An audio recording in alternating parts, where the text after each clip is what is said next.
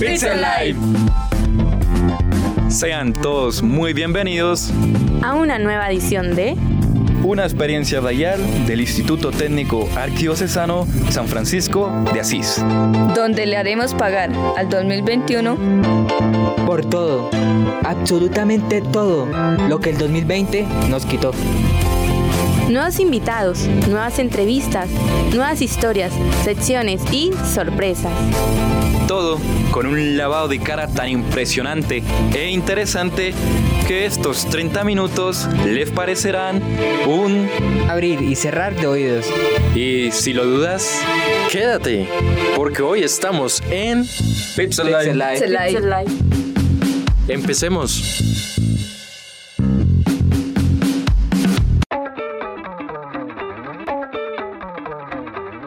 Hola, muy buenas a todos nuestros queridísimos, fantásticos, increíbles, inigualables e inefables oyentes que nos escuchan por la radio Universidad de Pamplona 94.9 FM cada domingo a las 9 y media, media horita antes de la Santa Misa.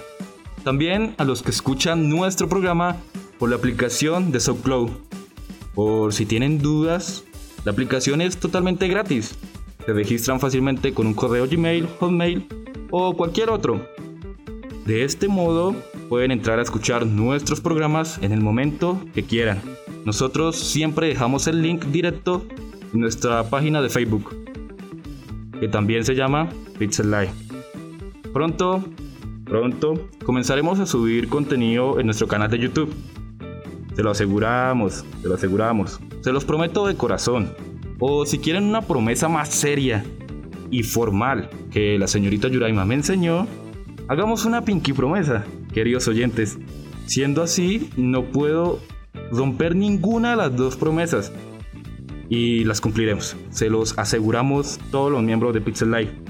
Desde ya, muchas gracias por escucharnos cada domingo. También saludo a mis queridos compañeros. ¿Cómo están?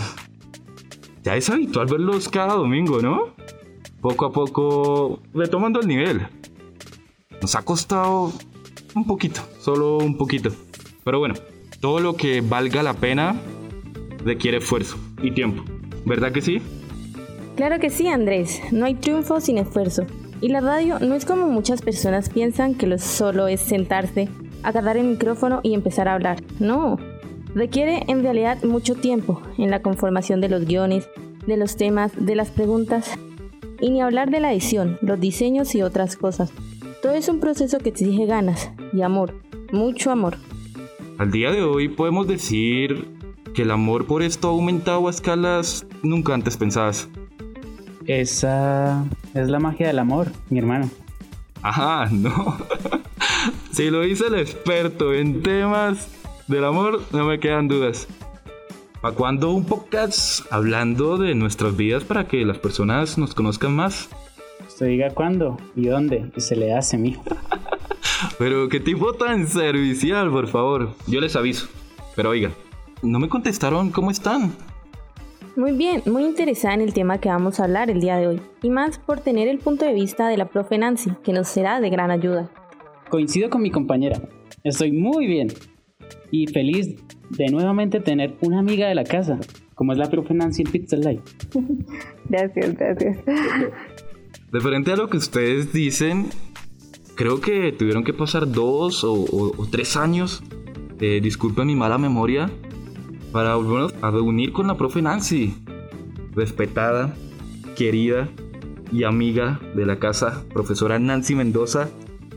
Bienvenida a Pizza Live. ¿Cómo está?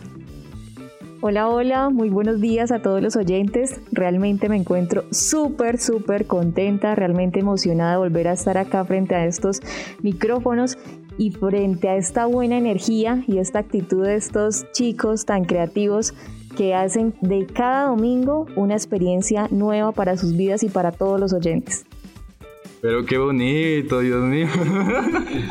es que cambia, cambia la vibra cuando, cuando, para nosotros es una alegría demasiado grande volver a reunirnos con una compañera de Pixel Live porque en realidad todo esto empezó gracias a ella Eh, fueron bastante las entrevistas que hicimos, eh, casi por un año, ¿no? Un año, algo que hicimos entrevistas, unos salieron bien, otras regulares, pero, pero ahí vamos y, y es bonito verla ver. La semana pasada hablamos de la educación rural en Colombia, de la gran desigualdad, los grandes porcentajes de diferencia entre un sector y el otro, el abandono, lo efímero y lo poco que se ha hecho por ayudar a las personas a salir adelante.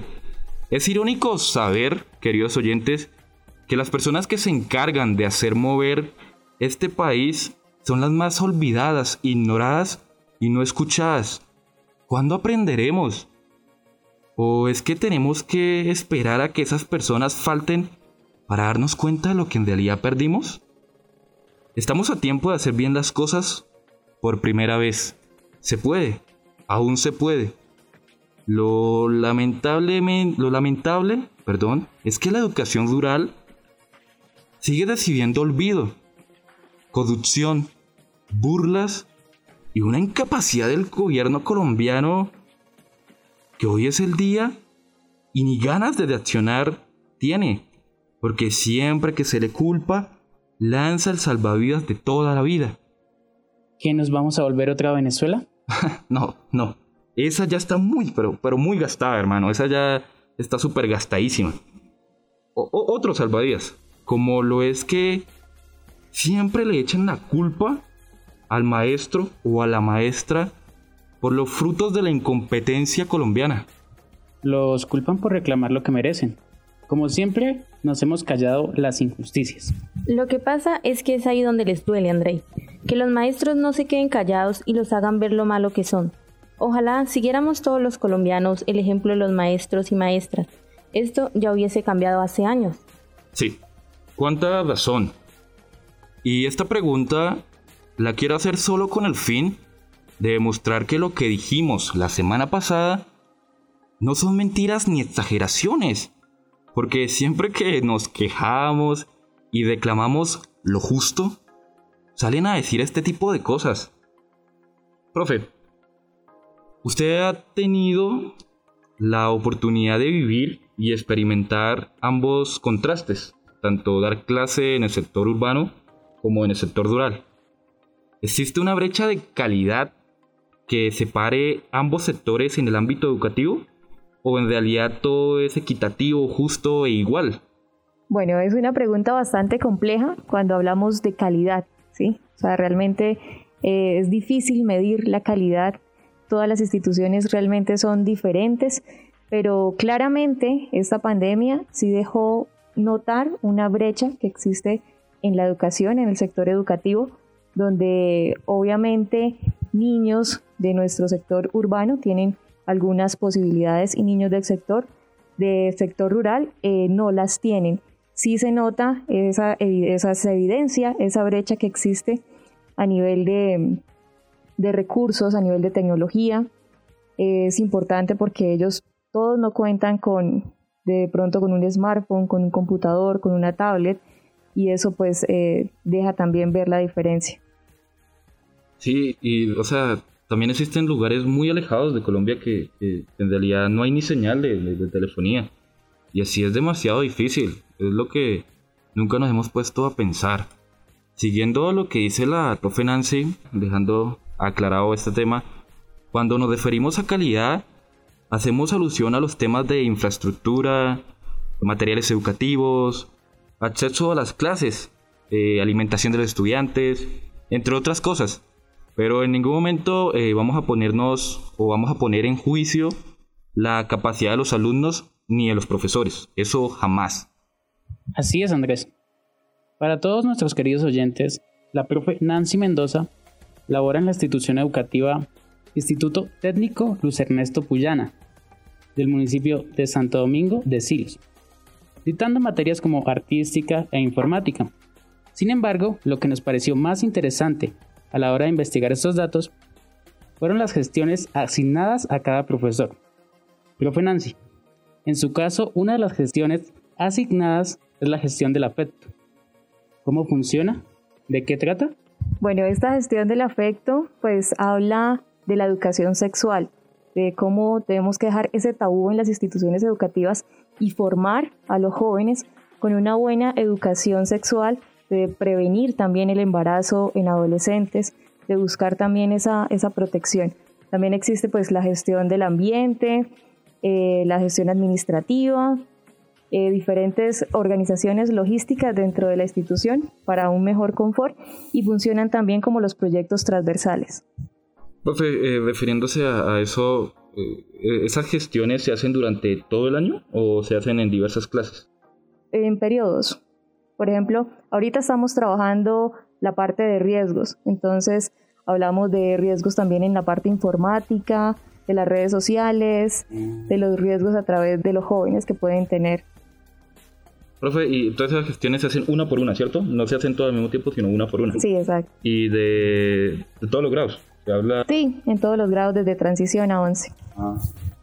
Por ejemplo, ¿usted tiene que intervenir en las otras o no? ¿O solo en la suya? Solamente en la mía, exacto. Profe, y para por lo menos hacer la gestión de, del afecto, eh, ¿hay que hacer algún, o sea, algún estudio antes? O, Realmente pedimos apoyo, por ejemplo, de comisaría de familia, ah. de la parte de salud, donde también, pues, cuando estábamos en presencialidad, daban charlas de educación sexual, eh, talleres, hacíamos diferentes juegos también para, para mezclar eh, la parte transversal y se trabaja desde todas las áreas, ese tema también.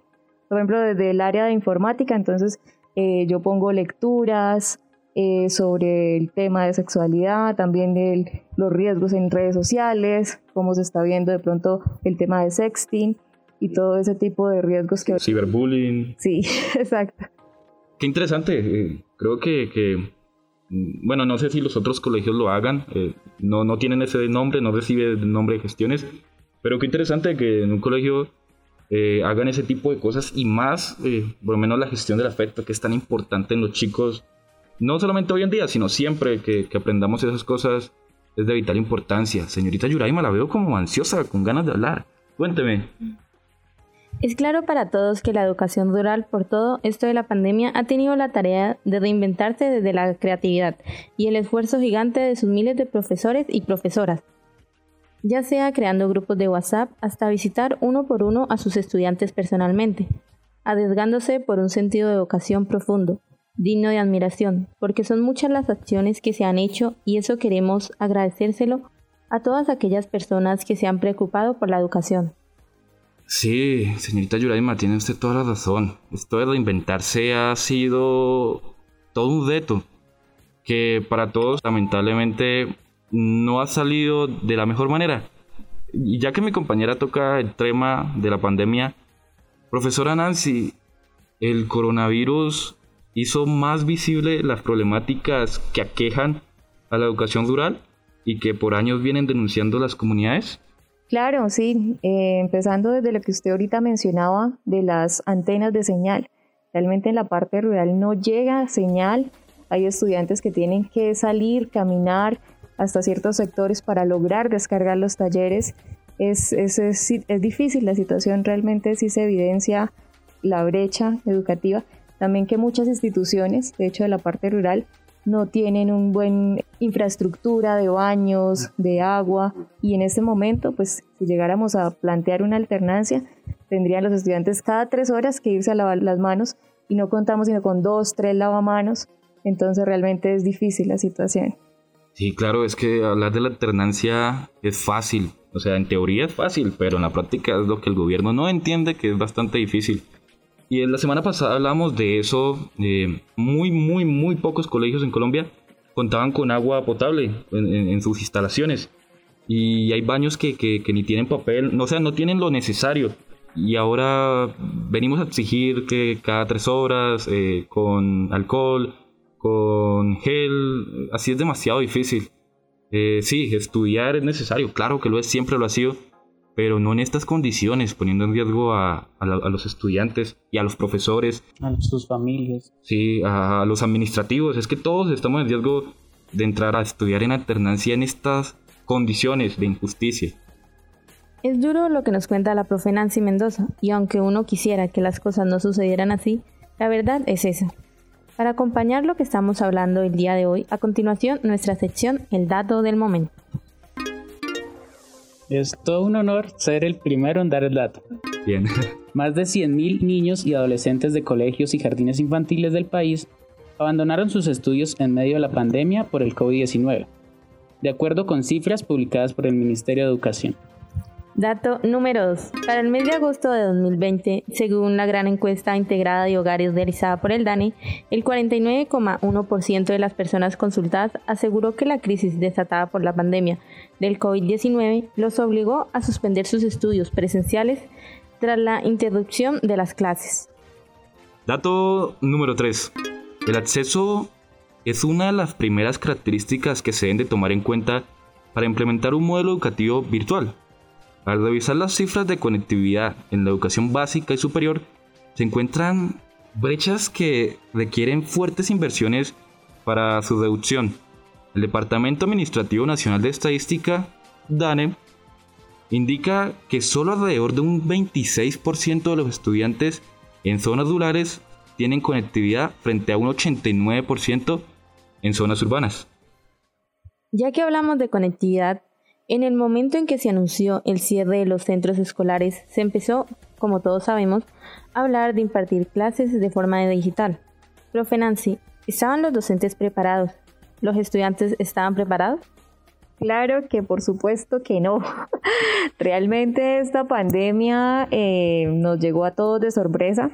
De hecho, hace un año todavía estábamos asistiendo a clase. Nosotros hicimos el pare de clase el 13 de marzo, en, cual, en el momento que ya dijimos ya no volvemos a clase por toda la situación, porque se empezaron a aumentar los casos y nadie estaba preparado para esto. Realmente todos los colegios buscaron diferentes estrategias para, para lograr eh, evitar la deserción de los estudiantes, lograr impartir un conocimiento, continuar con, con, las clases, con las áreas y tratar de salvar el año escolar, porque pues es importante, ¿no? Eh, no decir fue un año totalmente perdido, sino que pudimos continuar de una u otra manera.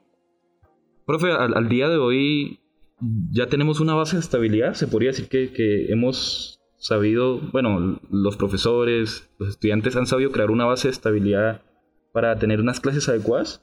Realmente sí. O sea, nosotros en, la institución Luis Ernesto Puyana pues contamos con la gestión de, nuestra rectora, Ana Isabel Camacho. Una, una persona realmente muy pila. Ella desde el inicio nos dijo vamos a mantener los horarios en la mañana para que podamos descansar todos en la tarde, tanto docentes como estudiantes y era difícil porque uno estando desde la casa, que bueno, que si se quiere parar a hacer algo otra cosa o se distrae más fácilmente, pero logramos eh, mantener el horario en la mañana eh, a través de grupos de WhatsApp. Ellos se tienen que reportar a la hora de la clase con el horario normal. Si alguno no se presenta, el docente pues lo llama. Realmente son como por grupo, como cinco, siete estudiantes que hay que llamar por el motivo de señal. Del resto casi todos se logran presentar si no, se si no se pueden presentar, pues ellos envían un mensajito o una llamada diciendo el motivo por el cual no se pueden presentar, si están enfermos, eh, tal vez algún viaje o algo, y de esa manera logramos mantener la asistencia, que era lo más eh, esencial en ese momento. Y a través de eso, pues enviábamos de los grupos, enviábamos los talleres, videos, audios, tratando de explicar los temas para que ellos pudieran eh, continuar y pues el año pasado tuvimos un margen mínimo a comparación de otras instituciones de deserción. Sin embargo, pues es un trabajo súper extenso para los docentes. Realmente se imaginarán toda la mañana ahí sentados frente al computador, también en algunas tardes planeando, eh, calificando. Entonces es difícil, pero, pero todos los docentes pues nos acogimos a eso y pues ya estamos como, como adecuados a esa metodología de trabajo. Profe, eh, bueno, yo hablo desde el punto de vista como estudiante. Eh, yo siento que las clases, las clases virtuales, o bueno, todo esto de la virtualidad ha sido más agotador. Se siente uno como más cansado. ¿A los profesores les pasa igual? Sí, sí.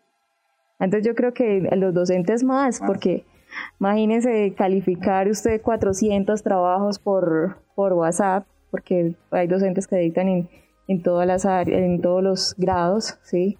y es de a una hora, entonces realmente es difícil.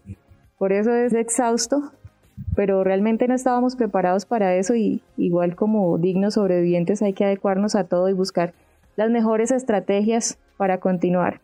Sí, porque la solución no era botar la toalla nunca, ¿verdad? Exacto, sí.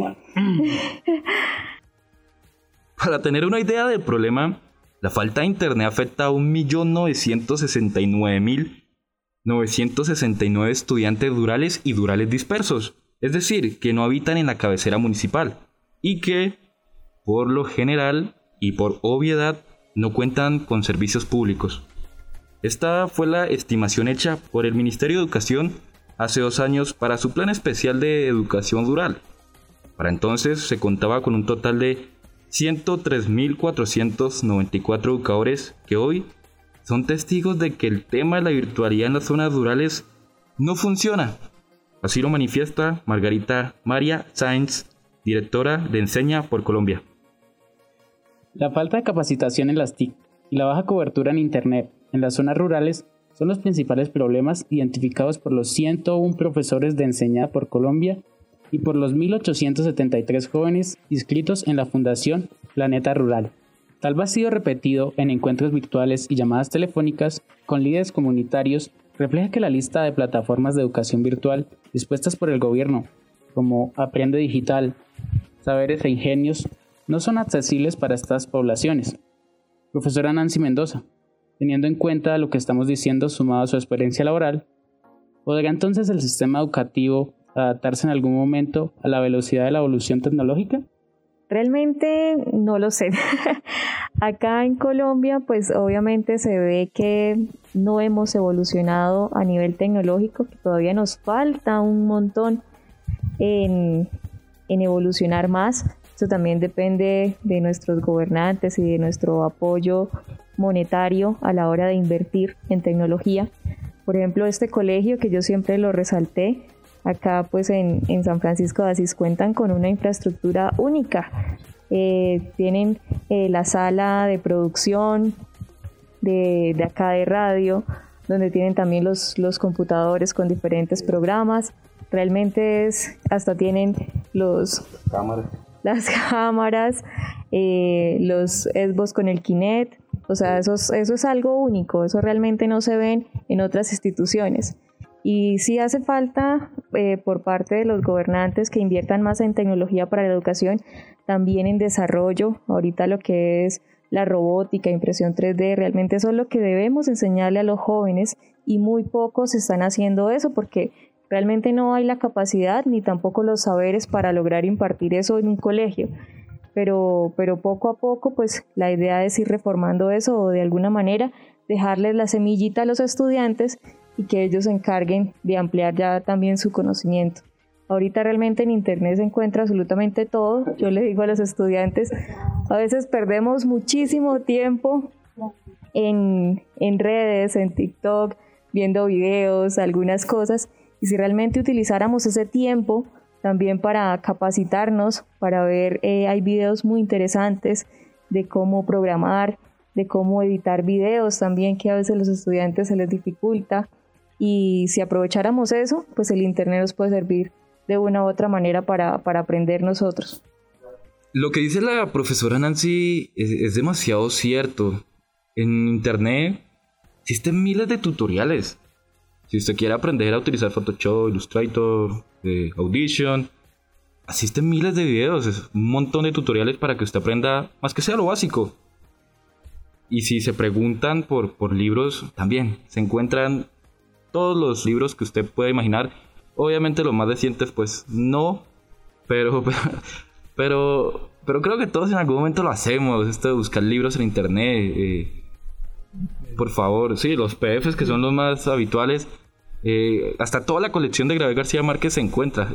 Yo que la leí por PF, se, encuentra. Entonces, eh, en Internet está todo, muchachos. si queremos avanzar, si queremos, como la mítica frase, seguir el camino de la excelencia es cuestión de nosotros. Es que chicos, ante esta escasez de comunicación y conexión, la aplicación de mensajería WhatsApp es la alternativa que han sugerido los profesores debido a que su consumo de datos es liviana y que en la mayoría de las familias rurales hay un celular con el que puedan comunicarse con sus estudiantes. El riesgo más latente es que, como ha venido reportándose, los alumnos se dediquen a los trabajos del campo y deserten del colegio o las instituciones a las que están matriculados. Sí, también retomando lo que mencionábamos hace rato, de que, de que en YouTube se encuentran realmente muchas, muchas capacitaciones. Eh, se evidenció el año pasado eh, con el mejor IFES, uno de los mejores, de los tres mejores IFES de Colombia con 500 puntos, era del sector rural. Él mencionó que a través de un canal de YouTube se capacitó solo, ¿sí? Además de lo que le decían sus docentes, él utilizaba el tiempo libre para ir eh, a un lugar donde le llegaba señal y, ahí podía ver los, los videos de YouTube y practicar diferentes pruebas que se podían a nivel de, de IFES, simulacros que le permitieron a él también obtener ese puntaje y pues una beca eh, adicional. Los problemas de conexión a Internet y acceso a computadores en zonas rurales del país se han convertido en una serie de dificultades para llevar educación a estas regiones. Estrategias como guías físicas, radio y televisión han sido los mecanismos usados tanto por el Ministerio de Educación como por los mismos docentes para continuar con el proceso. Sin embargo, persisten las dificultades y se tienen efectos negativos en materia de deserción y repitencia. La ministra de Educación, María Victoria Angulo, en mayo de 2020 dio a conocer los resultados de diferentes estrategias que se implementan desde su cartera para poder llegar a esa población. Dijo, tenemos el 57% del sistema educativo trabajando con guías y materiales entregados con el PAE en casa. El 25% usa los canales de radio y televisión del ministerio y las entidades regionales. Y un 20% usa los contenidos del portal Aprende Digital. Todo esto además del trabajo que se realiza con los docentes día a día. Profe Nancy, eh, yo le hago la pregunta, ¿son suficientes estas medidas para que la educación llegue a la regularidad? Sí, pues de una u otra manera, pues siempre llega, ¿no? También pues allá se cuenta con lo del PAE, ellos tienen ese apoyo y realmente más que todo, yo algo que resalto son, es la actitud, todo depende mucho de uno. Querer es poder y a ellos aunque les toque difícil, ¿sí? tienen otras, otras ventajas como respirar aire puro, como eh, tener cerca lagunas, frailejones, eh, ellos son como los guardianes de, nuestro páramo y tienen sus ventajas y, de una u otra manera hacen el esfuerzo, el gran esfuerzo por educarse, porque de hecho muchos eh, dicen, no, yo me voy a trabajar al campo con mi papá en el cultivo, ayudar en la casa, y, quisieran desertar, ¿no? Como que en ocasiones no ven, eh, no ven que la educación es, es primordial porque ellos pues están acostumbrados a otra vida. Pero realmente los casos que se ven que han salido de la ruralidad son, son impresionantes. Gente que con todas las ganas eh, logra eh, sacar su bachillerato, logra luego pasar a una universidad y formarse y luego también regresar a esos lugares y, ofrecer diferentes cosas, más innovación, diferentes cosas pues, que los lleven a una mejor calidad de vida. Sí, profe, y lo que usted nombra, la creatividad, o sea, la creatividad de esos muchachos, eh, yo he podido ver... La recursividad también, ellos son muy recursivos. Las manualidades que han hecho, o sea, o sea, o sea, con cosas que uno utiliza día a día, pero lo bota a la basura, ellos han sabido eh, manejar todos esos implementos y han hecho cosas increíbles. Eh, veía cosas que hacían con eh, lana, sí, lo hacían con lana, súper increíble. O sea, yo diría que, que, que, lo que nos quita el gobierno, lo que el gobierno no, no, no, quiere ver y dar ayudas a las personas del campo, ayudar en la educación de, de, estos lugares, eh, los estudiantes, los profesores lo saben manejar. Y gracias a ellos, es gracias a los profesores y gracias a la actitud también de los muchachos de las señoritas, de los administrativos, que, que, aún así logramos tener buenos muchachos, buenas señoritas y, un buen estudio para ellos. obviamente nos gustaría que las ayudas fueran para todos, que en realidad fuera todo equitativo, pero bueno, eh, son las desventajas de, de, un gobierno como el de Colombia, lamentablemente, lo lamentamos. Profe, hablando del gobierno colombiano y para ir finalizando la entrevista el día de hoy, ¿se puede decir que el gobierno colombiano se ha olvidado de la educación rural? Bueno, pues yo no me, no, me, atrevería a afirmar eso, y más como funcionaria pública me echan mañana. pero, pero pienso que es, sí, a nivel general de Colombia, uno ve de pronto otros países cómo invierten más en educación, cómo han podido avanzar más. Y pues tristemente Colombia no ha evolucionado en nada. De hecho, todavía encontramos tableros de tiza en algunos lugares, que a veces los mismos pupitres. Eh, sí, es triste ver cómo pasan los años y no evolucionamos en el sector educativo. Entonces, pues sí hace falta, si alguien del gobierno me está escuchando, que de pronto puedan invertir más. O sea, se necesitan muchísimo, todas las instituciones tienen necesidades, todos nuestros sectores tienen necesidades. Realmente sin la educación pues no vamos a llegar a, nada. Entonces realmente es importante que, que se gestione más, más infraestructura, más, más recursos para estos lugares. Invertir en los sueños de, de las personas es lo que nos hace falta. Y, sí, profe, eh, demasiada razón. Eh, nos gustó muchísimo hablar con usted, profe. En serio, sus puntos de vista eh, son de vital importancia en este tipo de temas. Y, y, qué mejor que hablar con alguien que ha vivido los dos sectores, tanto el rural como el urbano. Muchísimas gracias, profe. Eh, sabemos que tiene una agenda un poquito ocupada, pero muchísimas gracias por estar el día de hoy acá. Gracias por eh, venir a Pixel y aceptar la invitación nuevamente. Y, luego, tiempo después, eh, desde ya le decimos cuando hablemos de el páramo de Santurbán y, la minería ilegal, también le pegaremos una llamadita para que asista, ¿vale? Entonces, muchísimas gracias, profe, por, por sus opiniones y por asistir el día de hoy a Pixel Live.